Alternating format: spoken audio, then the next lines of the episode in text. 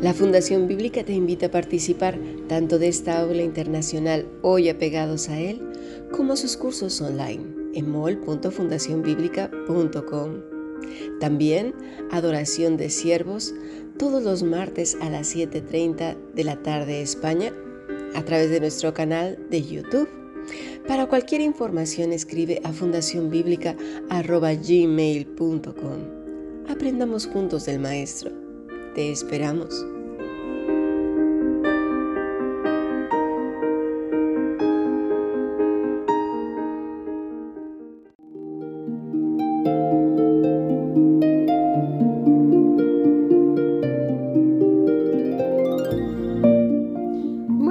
Con nuestro estudio de Lucas capítulo 9, versículo 36. Y cuando cesó la voz, Jesús fue hallado solo y ellos callaron y por aquellos días no dijeron nada a nadie de lo que habían visto.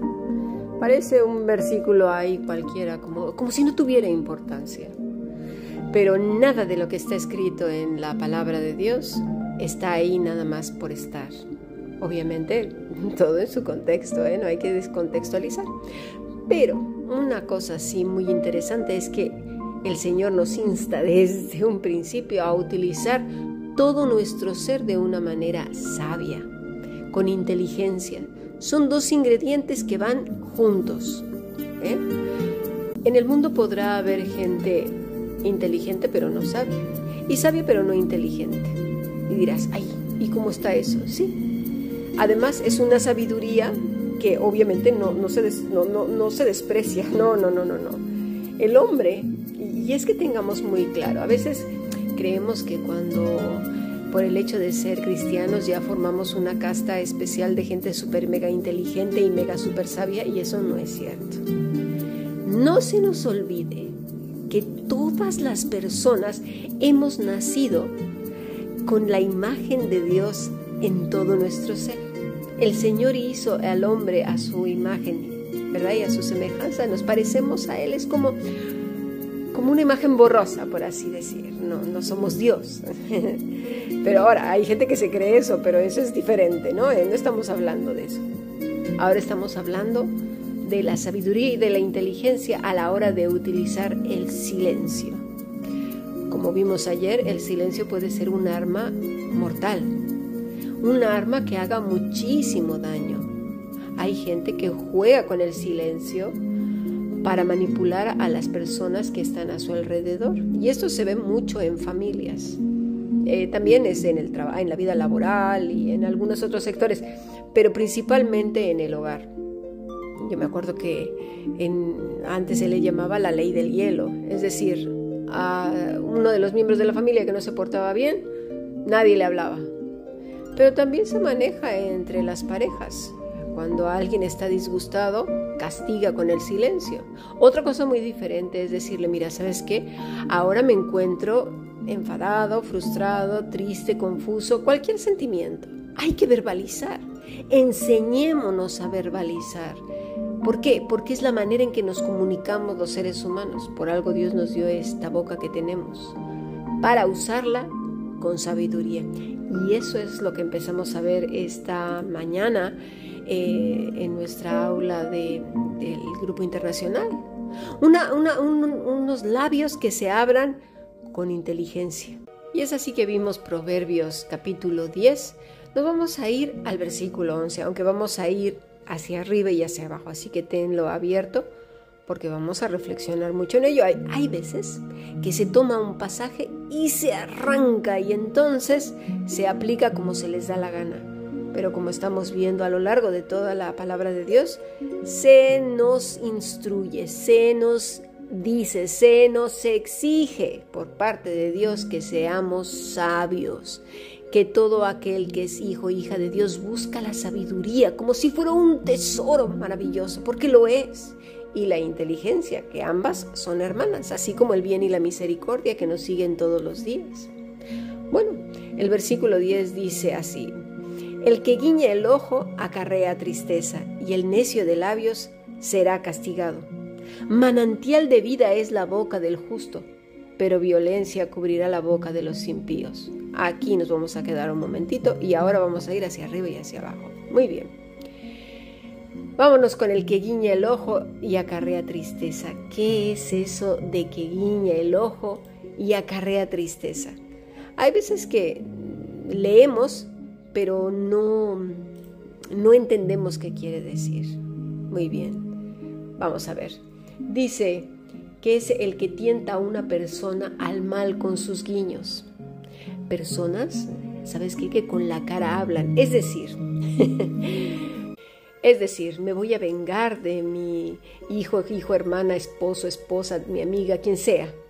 Me voy a quedar callada y le voy a hacer el silencio. Ahí venga. Total, no estoy diciendo nada, me estoy callando, no le voy a hablar, ¿verdad? Pero el rostro, ¿sabes qué? Son los subtítulos.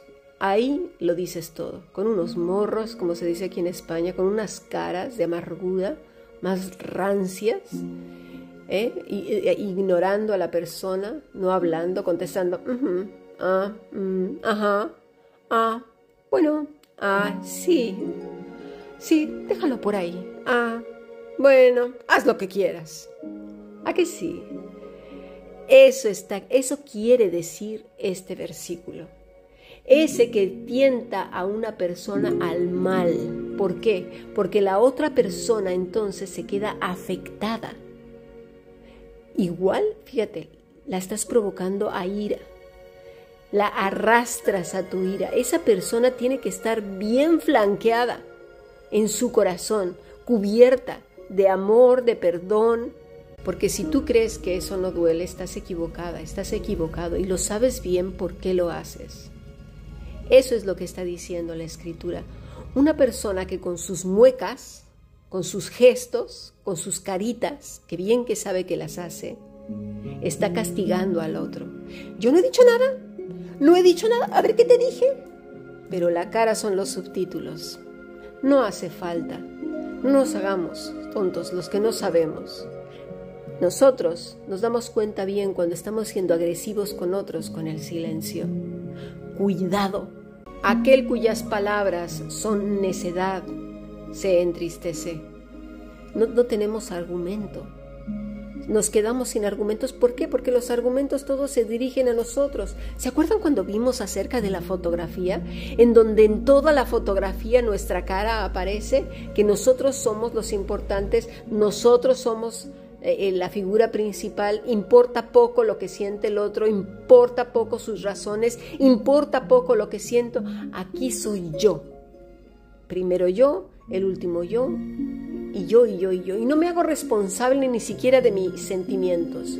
Tú me haces sentir así. Y como tú me haces sentir así, ahora te aguantas, yo te voy a castigar. No, tú eres responsable de sentirte así. Tú eres responsable de recibir un insulto, de aceptarlo y llevártelo a lo profundo del corazón.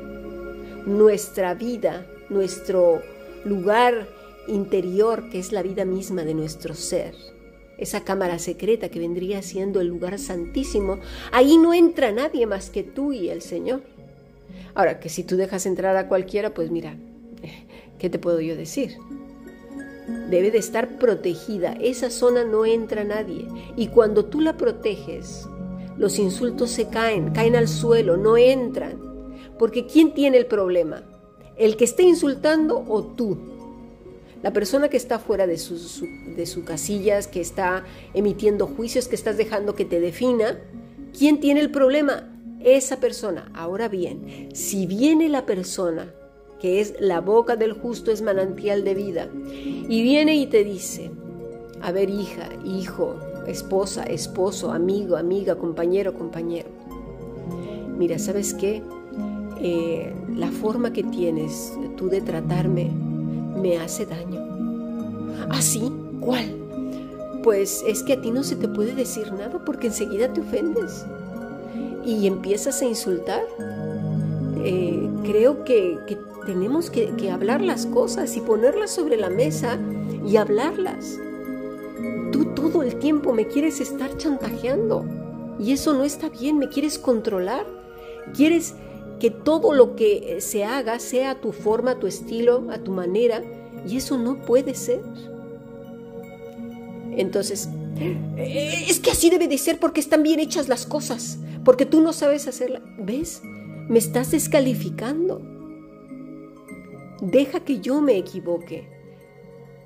Eh, déjame hacer mi vida, deja de, de intentar controlarme.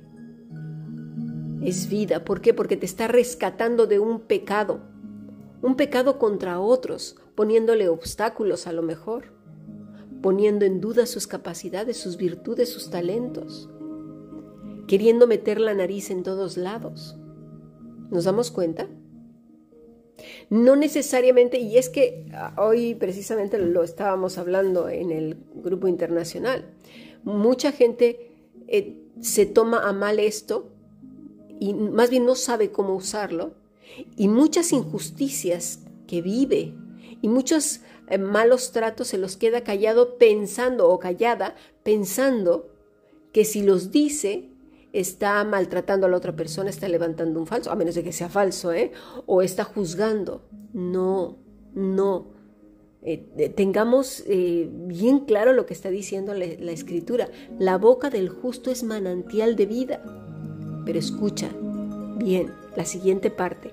Pero la iniquidad cubre la boca de los impíos. Entonces, si vas a hablar para buscar consejo, para decir, fíjate que vivo con una persona que, que continuamente me está ofendiendo, me está lastimando, me está levantando falsos, yo ya he revisado mi testimonio, mi testimonio es bueno, pero esta persona me agrede continuo y continuamente, me insulta, me humilla, me sobaja, yo ya no sé qué hacer, ¿me podrías ayudar? Es diferente porque estás buscando ayuda, no, no estás eh, levantando falsos. ¿Por qué? Y lo vamos a ver en el versículo 8. El de corazón sabio acepta los mandamientos, pero el de palabras necias se entristece. Y aquí también lo vimos esta mañana. ¿Por qué? Porque la persona sabe perfectamente bien lo que dice la escritura en cuanto a la verdad. Y lo que vas a hablar, el consejo que vas a pedir, es verdad. Puse el ejemplo de qué quiere decir esto en cuanto a Moisés y al pueblo de Israel. Moisés mientras estaba ocupado su vida en ir al monte Oreb hablar con Dios, a recibir sus mandatos, a enriquecerse con su presencia, en eso estaba ocupando su, su mente, su tiempo, su corazón. ¿Qué estaba haciendo el pueblo de Israel? Bueno, afanado con sus cosas, sus preocupaciones, Dios les tenía sin cuidado, eh, todo lo que habían dejado atrás, que si uno estaba enfermo, que si no sé qué, mira nada más para qué nos trajeron, es que de verdad, eh, ahora qué problemas hay, todo me lo dejé allá, aquí no tengo esto, qué barbaridad, que yo con lo mal que estoy, eh, aquí no hay agua, aquí todo está muy escaso, vaya el clima que hay aquí, qué horror, no me lo puedo creer, es que de verdad, y, los afanes diarios, mientras uno está en una cosa, otro está en otro. La persona que va a hablar, si es que está siendo abusada, si es que está siendo maltratada, no es que esté hablando mal de la otra persona, tengan clarísimo eso. Están pidiendo ayuda. No tienen idea a lo largo de mi carrera cuántas personas, sobre todo en el ámbito cristiano, están siendo abusadas de continuo y creen que por abrir la boca y pedir ayuda están pecando contra Dios y contra los hombres. Pero no sé quién les ha enseñado eso, no lo entiendo. Además se sienten incluso que están traicionando a su maltratador, maltratadora. Por favor, por eso es tan importante pedir sabiduría. Necesitamos sabiduría e inteligencia saber utilizar las escrituras. El hecho de que la boca del justo sea manantial de vida es porque lo que habla es verdad, es justo, es bueno. Y si en ese momento está sufriendo calamidades, necesita pedir ayuda a hermanos, hermanas sabias que le pueden aconsejar. Obviamente no vas a ir con una señora que es una chismosa, que tiene problemas en su casa, que ya se han quejado de su conducta, ¿eh? pero que tiene una boca lisonjera, porque regularmente los chismosos y las chismosas tienen una boca muy dulcecita, pues él, está siendo insensata, insensato, de manantial de vida cero, ¿eh? ¿eh? La confusión la llevas dentro porque no sabes discernir entre una buena amistad y una mala amistad. Ahí debemos de tener sabiduría para buscar buenas amistades. Tengamos que reconocerlo o no, dentro de los grupos cristianos hay gente que dice que es cristiana, pero más bien son cristinos, no son cristianos, no reflejan la vida de Cristo en, por ninguna parte, solamente bibliazo y bibliazo, pero hasta ahí. ¿Eh? ¿Por qué? Porque regularmente estas personas van sembrando semillitas de discordia. Y es ahí que el silencio se rompe, pero mira, versículo 12, el odio suscita contiendas, pero el amor cubre todas las faltas. Y ahí ahí viene otro de los errores. Es que como yo lo amo, yo la amo, pues no importa que me pegue, no importa que me insulte, esa es mi cruz. Estás equivocada, estás equivocado. No es así. El odio suscita querellas. Incluso un pecado que fue olvidado se recuerda a través de iniquidades adicionales. ¿Por qué? Porque cuando la persona no ha superado sus propios males, más tarde o más temprano va a abrir esa boca y va a opinar sobre la otra vida, sembrando semillas de discordia. Mira, este pasaje en particular, el amor cubre todas las faltas, no se, no se refiere a tu amor y a mi amor, se refiere al amor de Dios por medio de Cristo. ¿Eh? A eso se refiere, no a que tengas que soportar un maltratador, una maltratadora no a que no hables y que te quedes callada y que hagas como que no ves nada. No, y tú bien lo sabes cuando has sido maltratada o maltratado. Eh, eh, intentas fingir que ese amor cubre las cosas, pero bien que te ha dolido y no has dicho nada y te has quedado callada, callado por años y años sin pedir ayuda. Por favor, aprendamos las escrituras bien. Aprendamos a romper el silencio de una manera sabia, que sea manantial de vida para hablar la verdad, no para decir cosas melosas, a dar bibliazos tampoco. Hablar la verdad para edificar, no para acusar. Es decir, si alguien eh, de tu casa o una amiga o un amigo te ha dicho cosas que te duelen, no, no acuses, no digas, tú hiciste esto, no. Lo que dijiste me ha hecho sentir así me sentí fatal, me dolió un montón. ¿Me podrías explicar por qué lo dijiste? ¿Cuál fue el sentido? Explícame, por favor. Ayúdame a entender lo que me dijiste. ¿A que no decimos eso? Por el contrario, pues tú eres tal, tal, tal, tal y tal. Pues tú me hiciste en el año 1800 a las 5 de la tarde con 25 minutos esto, esto y esto y me guiñaste el ojo y moviste las orejas hacia atrás y luego la nariz la inflaste. Hasta te vi los pelos. ¿Nos fijamos? La sabiduría se encuentra en los labios, mira, de los inteligentes, pero la vara está lista para la espada de los insensatos. El silencio se usa con sabiduría. Labios entendidos, ¿por qué? Porque son manejados por un corazón que ha sido trabajado, que lo gobierna la mente. Cuando una persona reprende a un individuo entendido, le responde, he pecado, perdóname, ayúdame, explícame. Pero una persona insensata lo que saca es una espada. Y con esa espada, que vendría siendo su propia lengua, cargada de una mente confundida y un corazón airado, a insultar, a castigar.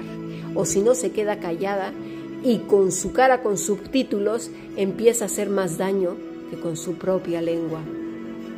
Aprendamos a vivir sabiamente. Dice la escritura que no demos lugar al maligno, pero realmente somos personas cabalgadas por el mal cuando no usamos bien nuestros labios, cuando mira, al final de cuentas los labios obedecen a la confusión o a la paz que hay en el corazón, a esa mente amueblada o a ese corazón desordenado, donde entra cualquiera en el lugar santísimo y puede hacer destrozos como se le da la gana. El falto de sentido no escucha hasta que es herido, mira, como el mismo faraón. Hasta entonces escucha, pero escucha precisamente para argumentar con muchos argumentos cargados de mentira, de falsas impresiones, de una emoción que estar encendida por sentimientos nublados, porque no gobierna el cerebro ni la objetividad. El cerebro y las emociones deben de estar bien controladas. Y de ahí nuestra responsabilidad delante de Dios. Todos los hombres y todas las mujeres hemos nacido con la imagen de Dios. Fíjate, hay, hay, gente que ni siquiera es cristiana y es bastante mesurada, sabia e inteligente. Por eso, adicionalmente se nos dice en la escritura que pidamos sabiduría e inteligencia de lo alto. Cuanto más un hijo o una hija de Dios debería de brillar y brillar porque sabe utilizar su boca, su silencio y su hablar, porque toda ella es manantial de vida lo vamos entendiendo. Poco a poco vamos a ir aprendiendo y aprendiendo a utilizar el silencio. ¿A qué hora se debe de romper? ¿A qué hora se debe de callar? Ya lo hemos ido viendo estos dos días, ¿verdad? Y a lo largo del día en el grupo internacional. Seamos cuidadosos, seamos sabios. Aprendamos a examinarnos a nosotros mismos. Las motivaciones del corazón te dirán muchísimo acerca de ti mismo, acerca de ti misma. Este problema de no conocernos es lo que nos lleva a utilizar nuestros labios de manera insensata, imprudente y a convertirnos en malas amistades. Sí, nosotros, tú y yo, podemos ser una pésima amistad precisamente por tener un corazón revuelto, una mente desamueblada y una boca imprudente. Sigamos aprendiendo. Bendiciones.